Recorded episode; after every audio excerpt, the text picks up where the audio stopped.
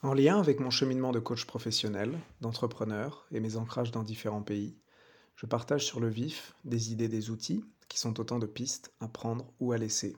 Des micro-audios pour se connaître, comprendre nos relations aux autres, expérimenter des nouvelles perspectives sur le monde dans une optique de performance et de bien-être.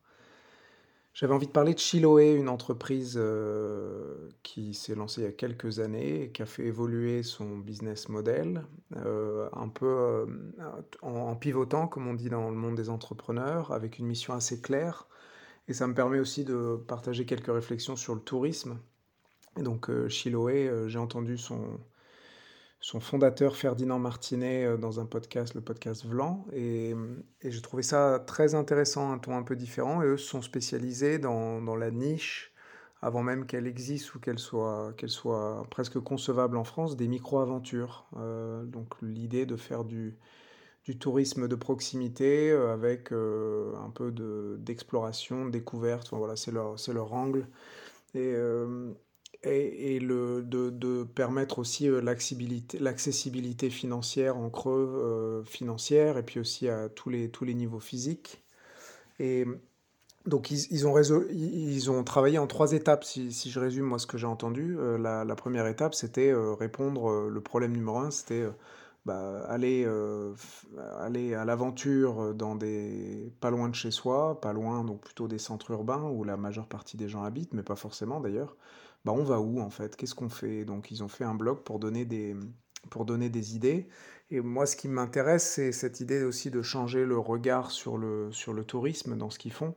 C'est de se dire, euh, bah, on peut faire des choses exotiques sans aller à l'autre bout du monde. Donc il y a, y a notamment des, un enjeu, il y a un enjeu social, mais un enjeu environnemental euh, avant tout. Et donc cette idée de changer le regard, ça, ça s'est bien passé avec un blog, ils ont fait avancer. Mais après, ils se sont rendus compte que le deuxième problème, c'était que les personnes passent à l'action. Donc, euh, bah, de trouver le temps, euh, de, de, prendre le temps euh, pour, pour partir sur deux jours, sur trois jours. Et donc, pour ça, ils ont fait une forme de tour opérateur, en fait, de proposer comme une agence de voyage sur, sur ces micro-aventures pour, pour faciliter, packager un peu les solutions. Et là, ils, sont, ils sont à la troisième étape où ils se sont rendus compte que bah, les personnes euh, avaient du mal à, se coordonner avec leurs amis, leur famille pour partir. Et donc l'idée était de, de, créer un peu comme l'UCPA, finalement, des groupes. Et donc on n'est pas obligé de partir à l'aventure avec euh, des gens qu'on connaît. Et donc on, peut...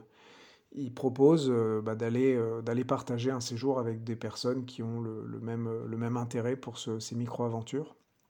Et et toujours donc le fait de résoudre un problème euh, qui est très entrepreneurial, mais avec vraiment cette idée de, rendre sexy euh, le, tourisme local, je trouve euh, assez intéressant. Je vous invite à aller voir leur site.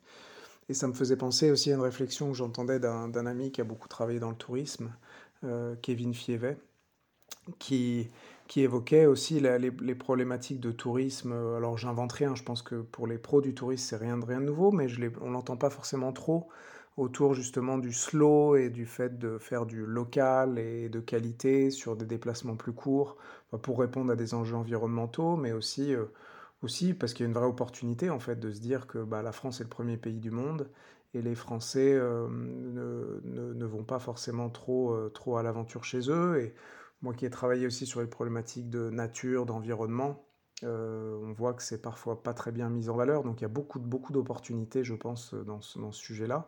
Et c'est vrai que le, tourisme, quand il se fait euh, sur des périodes où il y a beaucoup de monde ou dans des zones où il y a beaucoup de monde, euh, finalement, euh, on, perd de la qualité parce que les, on est obligé de recruter des personnes, des saisonniers saisonnières. On est obligé de faire venir de, même de, la nourriture qui vient d'ailleurs et qui, qui est en fait un peu contradictoire avec une, une, expérience authentique ou si on veut expérimenter le terroir, même le savoir-faire. Ou, la qualité des, des, paysages, tout est transformé en fait, donc c'est pas une version euh, authentique. Euh, de, même au niveau culinaire, les restaurants vont, forcément euh, se mettre à acheter des, choses qu'elles n'achètent pas d'habitude. Donc quand on même se faire un bon resto en, en, saison, c'est, c'est, finalement une version potentiellement forcément dégradée, ce peut-être avec exception. Je trouvais ça intéressant de penser les choses comme ça et de se dire, d'un point de vue authenticité, euh, qu'il y avait des choses à aller, à aller chercher. Et c'est vrai que peut-être en dernière, dernière réflexion sur le tourisme, je pense que quand on, voyage, euh, parce que c'est souvent lié à des voyages, euh, de, quand on prend ses vacances, finalement on, prend, on, va, on va explorer une autre perspective sur le monde parce qu'on voit des pratiques différentes si on va dans un autre pays. Euh, il y a aussi, et on ne s'en rend pas forcément compte, mais le fait de changer son rythme personnel nous fait voir la vie différemment. Et donc donc il y a une partie qui n'est pas liée, euh, le, voyage provoque ça, mais ce n'est pas, pas l'intention qu'on y donne, on veut de l'exotisme, et l'exotisme est parfois assuré par le voyage intérieur qu'on fait. Euh, et donc c'est là où d'ailleurs le tourisme très local, si on apporte un peu cet exotisme et qu'on permet cette connexion avec ce regard un peu, un peu nouveau, ce décentrage, et qu'on le met bien en valeur et qu'on va euh, voilà, s'immerger.